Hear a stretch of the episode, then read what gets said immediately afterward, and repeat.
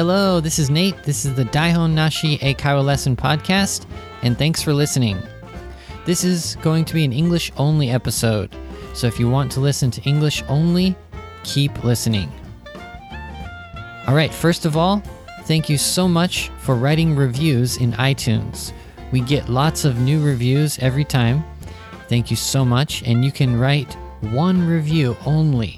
So if you wrote a review already, if you wrote your one review, thank you so much. We really enjoy reading each and every person's comments and reviews. Also, if you didn't write a review, go do it now. You have one chance to write a review for our podcast, and we would be so happy if you did that. Also, if you're following us on Facebook and Twitter, thank you. Please go there and let's discuss the topics that we talk about in the podcast. I'm going to try to post more on Facebook and hopefully on Twitter also. So let's get it started. Let's discuss each of the topics that we talk about on the podcast. All right, let's get started with this episode.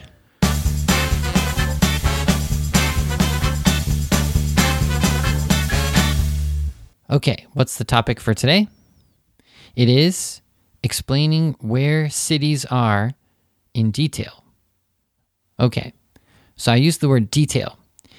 Detail means we want to know more information about something. So we can say detail or in detail. So when I think about where a place is, today we're going to talk about cities. So that's S, no, not S, C. Okay, we're not starting off this podcast with my good spelling, are we? So, anyways, it's city. So, C I T Y, city or cities, C I T I E S. Yes, I spelled that correctly. Okay, where is Paris? Okay, it's in France.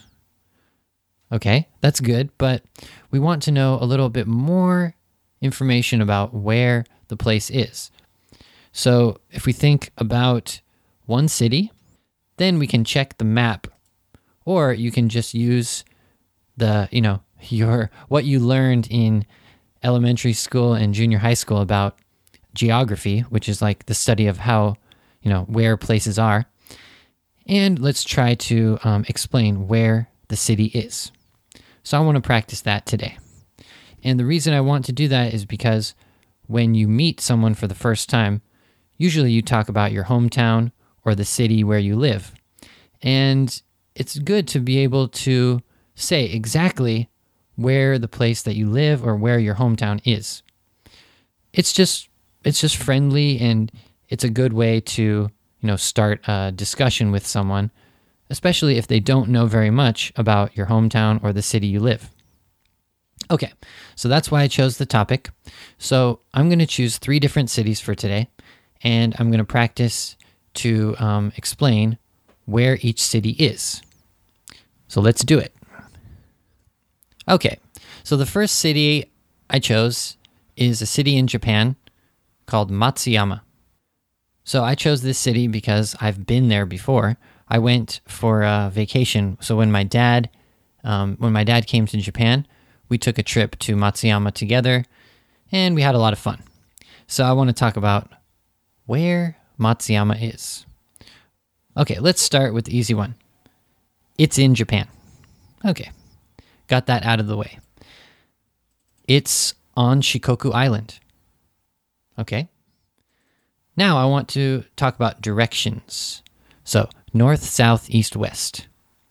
So, compared to all of Japan, where is Matsuyama?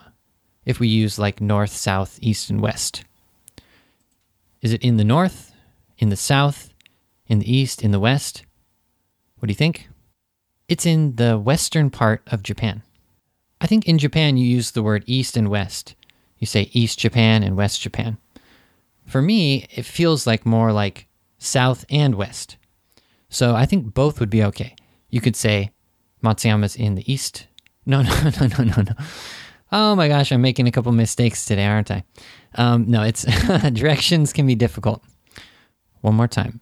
It's in the western part of Japan. Or it's in the southwestern part of Japan. So when you use two different directions, like south and west, you say southwest, not west south. The same goes for north. So if you say north and west, you say northwest or northwestern. You don't say west northern. So, Matsuyama, it's in the western part of Japan or in the southwestern part of Japan. And it's on Shikoku Island.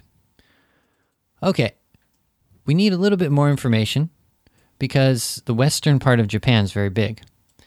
So, more specifically, if we think about Shikoku Island, so compared to Shikoku Island, where is Matsuyama? Using directions north, south, east, and west. So it is in the northwestern part of Shikoku. It's not really like the farthest north, but it is north, especially compared to um, the southern places, like um, the place that's near um, the Pacific Ocean and stuff like that. Uh, so yeah, it's definitely in the western, the, sorry, the northwestern part of Shikoku.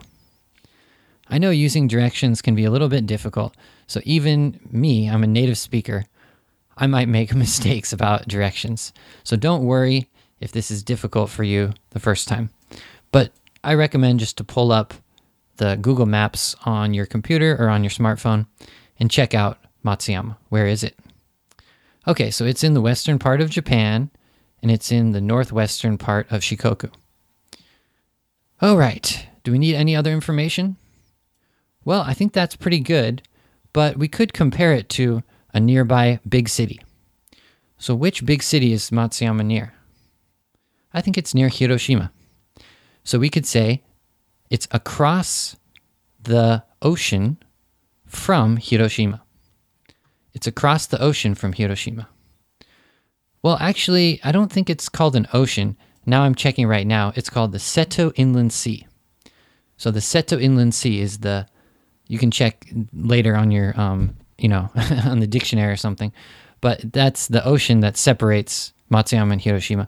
So yeah so matsuyama is across the seto inland sea from hiroshima. And another important thing is that matsuyama is near the coast of the inland sea. It's near the coast of the inland sea. And that's across the inland sea from hiroshima. All right so with the, that information, I think you can really understand more more detail about where Matsuyama is. So let's recap. Where's Matsuyama? It's in Japan. It's in the western part of Japan, or the southwestern part of Japan, and it's on Shikoku Island. It's in the northwestern part of Shikoku Island, and it's on it's near the coast of the Seto Inland Sea, and across the Seto Inland Sea is Hiroshima. That's it. So if you can just remember a couple phrases, then you can probably explain, you know, more detail about where your hometown or where a city is. Whew, that was difficult. You know, I'm looking at a map right now, but if I wasn't looking at a map, it would be pretty tough. Um, I know I know where Matsuyama is in general, but it really, you know, it takes some brain power to, you know, come up with north, south, southeast. Whew, but we did it. Okay. Let's use another example, and it's going to be Las Vegas. So, Las Vegas is one of my favorite places because you can go to all you can eat buffets, you can gamble, you can see lots of cool shows, and of course, there's lots and lots of drinking and having fun. Okay, so where is Las Vegas? Let's think about the details about that. So, right now, you can search on Google, Google Maps, and you can figure out exactly where Las Vegas is. Okay, let's start. So, Las Vegas is in America. That's easy one. Las Vegas is in Nevada. Nevada is the state. Okay, First of all, I need to go back to America. So, compared to America, compared to where it's in in America, where is Las Vegas? It's in the western part of the United States. it's in the western part, which means it's near the coast, the west coast, and it is a little bit south. So you could say the southwestern part. But I don't know. It, it really depends on how you feel. It's kind of the same in, in Japan, how you might say, like, you know, Matsuyama's in the western part of Japan or it's in the southwestern part. Both are probably okay. So Las Vegas, it's in the southwestern part or the western part of uh, United States. And how about compared to the state of Nevada? So it's in the southern part of Nevada. If you look at Nevada, you can see that it's kind of shaped like not like a triangle, but like on the top, it looks like a square. And then at the bottom, it's like a point, like a triangle. So Las Vegas is on the very bottom of that bottom point of Nevada. So it's definitely in the far southern part of Nevada. Uh, another interesting one is that, you know, it's desert. So Las Vegas is in the desert. That's not really about the location, like where it is, but it's just in, another interesting, um, uh, some information you can say. Okay, more specifically. So, okay, if you don't really know Nevada, if you and you don't really know the western or the southwestern part of the United States, it's kind of difficult to understand where Las Vegas is. So let's compare to the city you might know. So the nearest big city that everyone knows is Los Angeles. So if you look at Las Vegas compared to Los Angeles, so Las Vegas is about well, we don't need to say exactly how far, but we can say it's to the east and to the north. So to the northeast of Los Angeles. That should be okay. Yeah, that's a little difficult to explain, but um, usually people, you know, they don't have to use directions. They can just say it's about two hours or three hours or four hours drive from Los Angeles. So in in the real situation, you don't always have to use directions like north, south, east, and west. In a casual situation, we would probably just, you know, talk about um, driving a car or taking a plane. How far is it from one place to the other? Um, about Las Vegas, from Los Angeles to Las Vegas, I think let's check. It's I'm not sure exactly. Oh, it's about a four-hour drive um, from Los Angeles to Las Vegas. And it could be longer, I think, if there's some traffic. So, anyways, um, to explain where Las Vegas is, let's check one more time. So, it's in the western or the southwestern part of America, and it's in the south southern part of Nevada, and it's to the northeast of Los Angeles about four hours drive. All right. After I explain that information about Las Vegas, can you understand more about where it is? Well, if you know Los Angeles, you think, oh, it's near Los Angeles. And also, you know, okay, it's northeast, so that means it's away from the coast. So it's farther from Japan. And also, if I say it's in the desert, you can get a feeling like it's really hot there. The one information that's not so helpful is Nevada. I don't know. Do you know Nevada? Well, if you know Nevada, you can understand that, you know, because Nevada is next to California. So you can kind of have that picture in your mind. But if you don't know Nevada, then it's more difficult. So I think the same situation happens when you're describing places in Japan. Because Okay, I don't think everyone knows all the prefectures in Japan. We probably know Kyoto and Osaka and Nagoya and Fukuoka, but not so many American people know Hyogo or Shimane or Tottori or Okayama. So if you say, oh, it's in the northern part of Tottori, most people can't really understand. So again, it's really important to mention about the nearby popular place. So with Las Vegas, I mentioned Los Angeles. I think that helped you a lot to understand where it is. Okay, as a final little test, I want to tell you where one place is, and I want you to guess the name of the city. Are you ready? Okay. So this city is in the northwestern part of America, in United States. And it's on the coast, and it's in the western part of Washington state. Can you understand? Do you know what city I'm talking about?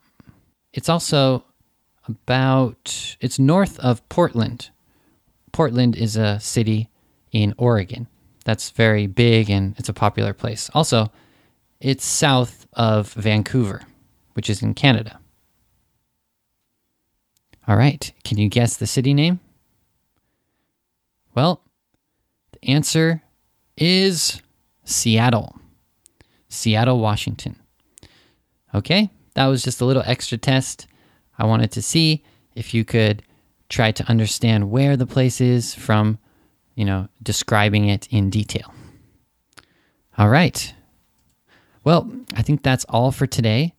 Uh, that was a little bit difficult to talk about where a place is using north, south, east, and west.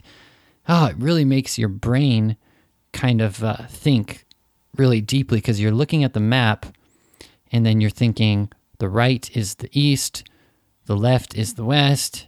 Ah, it just gets really confusing. but I think we did pretty good. If you can just remember the phrases that I used, like southwest, it's in the southwestern part, something like that, then I think you can describe where your hometown is. So that would be great. All right. Well, thank you so much for listening. Remember to follow us on Facebook and Twitter. So click the links in this episode's description and also to write a review in iTunes. We read each review and we really appreciate everyone who's written a review. And in the future, if you write a review, thank you so much. All right. Thank you for listening. See you on Saturday. Bye bye.